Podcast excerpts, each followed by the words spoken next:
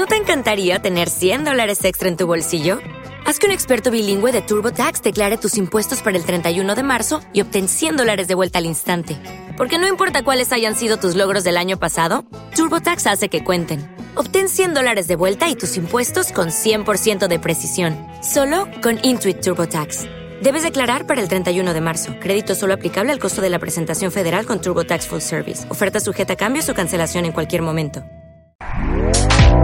Este podcast forma parte de Evox Originals. Disfruta de este avance.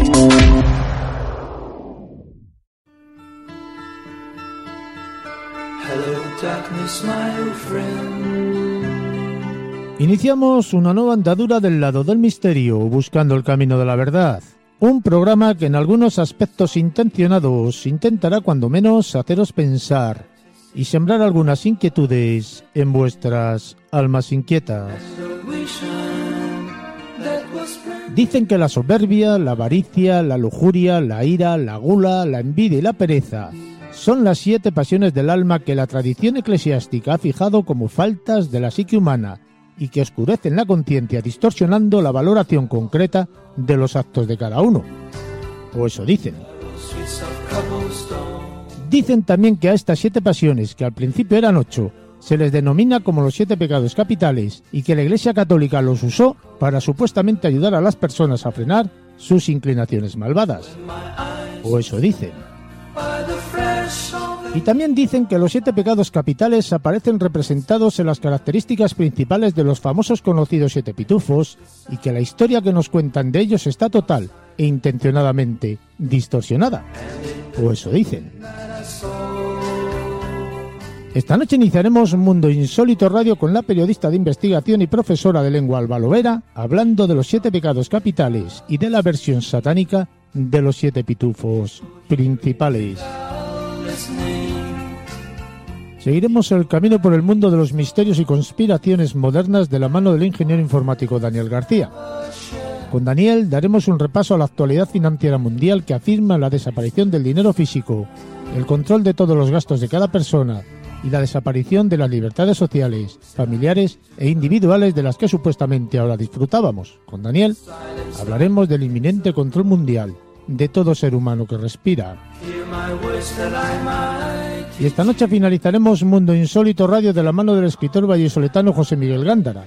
José Miguel hoy nos contará la increíble, triste y atormentada vida del reconocido escritor checo Franz Kafka. Esperando y deseando que el programa sea de vuestro agrado, os habla Juan Carlos Baruca Hernández y esto es Mundo, Insólito.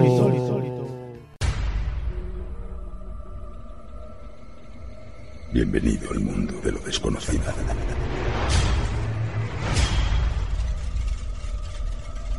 ¿Quieres viajar con el tren de lo insólito por las vías del misterio?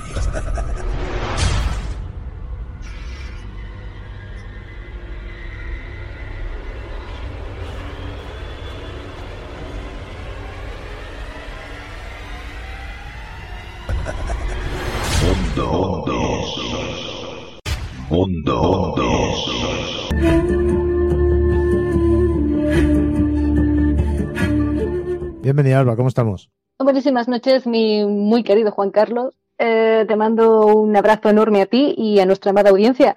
Hoy con ganas de tratar este tema tan curioso que nos traemos y, como siempre, con ganas de saber después qué opina la audiencia al respecto. Pues vamos a hablar de una historia curiosa que leí hace ya bastante tiempo y me llamó mucho la atención porque yo he sido, tú sabes, un ratón de biblioteca cuando era pequeñito. Me dedicaba a ir a la biblioteca de un pueblo que está aquí cercano, Olmedo, en la provincia de Valladolid. Y ahí entre uno de las, de las muchas literaturas que veía era la de los pitufos. Y claro, siempre estábamos hablando de esos pitufos, los buenos, y el Gargamel, el malo, pero realmente parece ser, según el autor, que la historia es exactamente al revés, Alba. Pues eh, la verdad es que los pitufos en general han sido algo muy utilizado en nuestro día a día para un montón de cosas, como las moralejas, para acompañar a los niños, para lanzar críticas sociales, muy importante, los subrayo, como algo caricaturesco. Y una de las cosas que a mí más me han llamado la atención de este vasto y glorioso mundo que es Internet es eh, cómo a través de comentarios, de búsquedas y horas y horas de reflexión eh, se pueden llegar a teorías inimaginables o que encajan de una forma tan milimétrica que es que incluso asusta. Eh, así han empezado algunas teorías de conspiración que después han sido una realidad que supera el guion de cualquier genio del mal. Y otras veces se han llegado a teorías que han sido ridículas en base a desinformación y sesgos varios. Hay puntos intermedios, y aquí, por ejemplo, me incluyo yo, y eh, lo insisto sobre todo para esto que vamos a tratar hoy tan políticamente incorrecto, en el que he leído sobre ciertas cosas y me han dejado con dudas, eh, aunque sin convencerme del todo. Creo que es algo maravilloso porque nos hace trabajar en nuestra opinión personal sobre algo, a aprender a defenderlo en un debate y con los tiempos que corren es complicado encontrarse con un usuario respetuoso también y en principio es lo que buscamos aquí en Mundo Insólito Radio, ¿verdad? Cuestionarnos lo que ya creemos, desaprender lo que se nos ha inculcado e ir un poco más allá de todo en general. Y el tema de hoy va a hacer uso de esta figura tan inocente para desmembrar algunas de las cuestiones más incómodas de la sociedad, como los siete pecados capitales que representan los pitufos, o lo que hay detrás de según qué personajes. Pues si te parece, vamos desgranando un poquitín uno a uno, a ver lo que representa en, en, la realidad de la historia de ese cómic, no en lo que nosotros vemos o hemos visto cuando, cuando los leíamos en nuestra infancia. Muy bien, mira, mmm, por lo que se sabe, y continúo con la línea de los pecados capitales, eh, varios grupos religiosos los han criticado, pero fieramente, a los pitufos, ¿eh? porque mandaban un mensaje negativo a los niños, ya que normalizaban esos pecados capitales a través de cada uno de los personajes. Eh, Gruñón representaba la ira, eh, Perezoso la pereza, Pitufina la lujuria, eh, Vanidoso la soberbia, Filósofo la envidia, eh, etcétera, etcétera, eh, ya nos podemos imaginar. Eh, incluso hay eh, quien remarca que los pitufos comenzaron rompiendo los roles de género. Porque el personaje Gargamel, al hacer a Pitufina y dejarla en el bosque, se encontraba después por un pitufo que la describe como un pitufo con falda y pelo largo. Es decir, que no hay distinción de sexo. Entonces ya eso se traduce en la impersonalización de la gente que encaja, aboga por o que hay tras la ingeniería social que muchos sociólogos subrayan. Es cierto que en el caso de Pitufino hubo críticas duras desde la postura feminista, porque eh, cuando el creador de los pitufos, eh, Pello, se llamaba Pello, eh, se encontraba con unas negociaciones con ejecutivos de NBC pues, en torno a la serie ¿no? y, y todos estos tratos, describió a Pitufina como una persona que, bueno, un personaje, perdón, que, que seduce, que usa engaños en lugar de la fuerza eh, para conseguir lo que quiere, que habla mucho pero bla, bla, bla, solo comentarios superficiales, eh, habla mucho sin decir nada, que constantemente trae enormes problemas a todos los pitufos, pero que siempre se las ingenia para culpar a alguien más, para, para estar exenta de toda responsabilidad. Vamos, um, el perfecto estereotipo de mujer explosiva que incluso diría yo que excita desde la actitud infantil, ¿no? Como una falsa ingenuidad. Es materialista, es soberbia y hace uso del erotismo para aprovecharse de todos.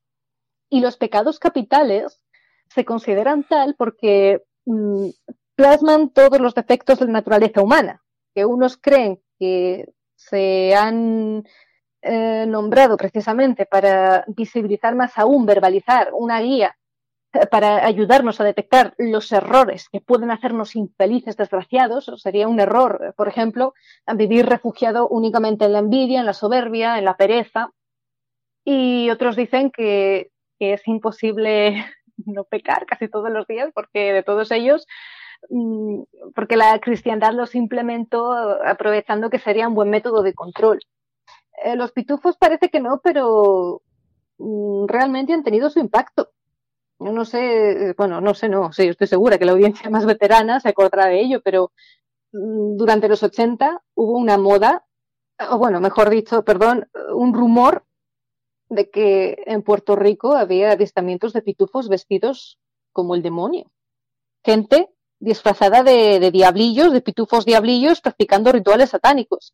Eh, no se ha aclarado a día de hoy con certeza de dónde viene este rumor, pero sí es evidente porque surgió porque el personaje de Gargamel, Gargamel o Gargamel, me es indistinto, eh, pintaba pentagramas en el suelo y además eh, papá Pitufo iba siempre de rojo y ante cualquier problema recurrían a conjuros, a pociones. Unos dicen que era un mago, otros que eran un hechicero, otros un satanista. Y además, eh, como los pitufos también se divertían corriendo, bailando alrededor de una hoguera, pues son detalles que recuerdan al paganismo, a los bailes de las brujas, vamos, a prácticas no aceptadas por la cristiandad, para ser más específicos.